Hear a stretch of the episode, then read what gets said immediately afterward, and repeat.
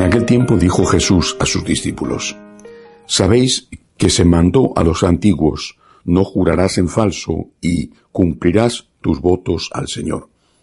Pues yo os digo que no juréis en absoluto, ni por el cielo que es el trono de Dios, ni por la tierra que es estrado de sus pies, ni por Jerusalén que es la ciudad del gran rey. Ni jures por tu cabeza, pues no puedes volver blanco o negro un solo pelo. A vosotros os basta decir sí o no. Lo que pasa de ahí viene del maligno. Palabra del Señor. La primera conclusión de esta lectura es evidente, es clarísima, no debemos jurar. Puede ser que nos encontremos en condiciones en que eso sea imprescindible, por ejemplo, si somos llamados a testificar en un juicio. Eh, la Iglesia permite que en esas circunstancias sí se pueda hacer un juramento, en otras ocasiones también cuando un político toma su cargo y entonces es un político católico y jura con la Biblia delante, delante del crucifijo. Es decir, habrá excepciones, pero no es a eso a lo que se refiere el Señor. Se refiere a la vida cotidiana. Y ahí el Señor es muy claro. No andes jurando. Te lo juro, te lo juro.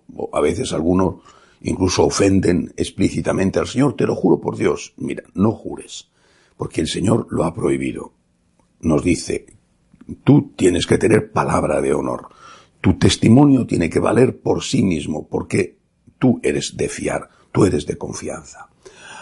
Y si no, si no eres de fiar y no eres de confianza, tienes que hacer que tus obras hagan que seas de confianza, porque de qué servirá poner un juramento, poner a Dios como testigo si estás engañando.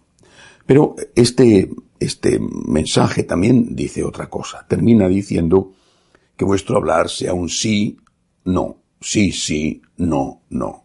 Es decir, no andéis con ambigüedades, porque las ambigüedades confunden y hacen daño.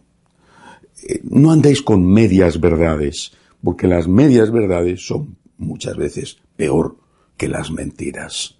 Sed sinceros, no digáis mentiras, mucho menos calumnias, mucho menos, junto con las calumnias, ese chisme que es la maledicencia, que hace tanto daño, aunque lo que se estuviera contando fuera verdad, porque eso no era necesario contarlo. Creo que es ahí a donde va el Señor, fuera las ambigüedades, fuera las calumnias, fuera la maledicencia. La, la ambigüedad no es una forma de expresar la verdad.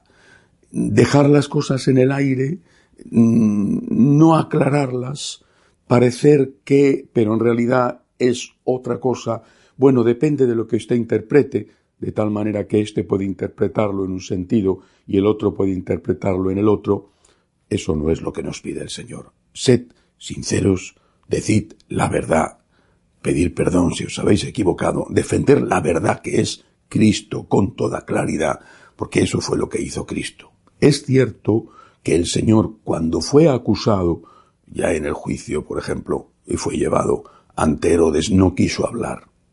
No quiso hablar porque no quería eh, darle a aquel al cual no le consideraba digno, no quería darle un argumento. Él quería, eh, Herodes, que le entretuviera, que hiciera un milagrito para divertirse.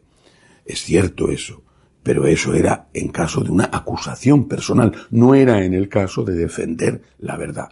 Cuando la tuvo que defender, la defendió siempre. Incluso cuando él tenía que hablar de sí mismo y no podía decir explícitamente que él era Dios porque habría adelantado su hora a la hora de su muerte y aún no habría llegado el momento, lo decía de tal manera que se podía sobreentender que efectivamente lo era.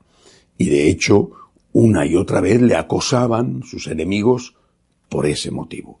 Por tanto, defendamos la verdad con claridad. Una claridad que no está reñida con la caridad.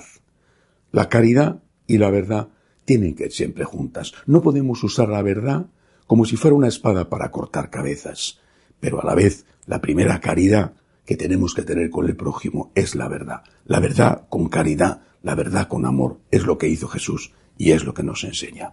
Que así sea.